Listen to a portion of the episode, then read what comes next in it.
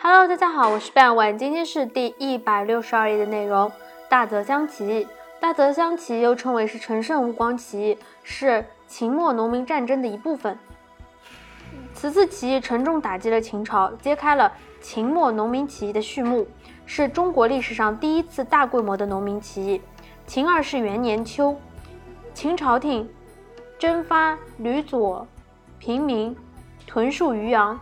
陈胜吴广等九百名戍卒被征发前往渔阳戍边，途中在大泽乡为大雨所阻，不能如期到达目的地。情急之下，陈胜吴广领导戍卒杀死押解戍卒的军官，发动兵变。起义军推举陈胜为将军，吴广为都尉，连克大泽乡，并在陈县建立张楚政权。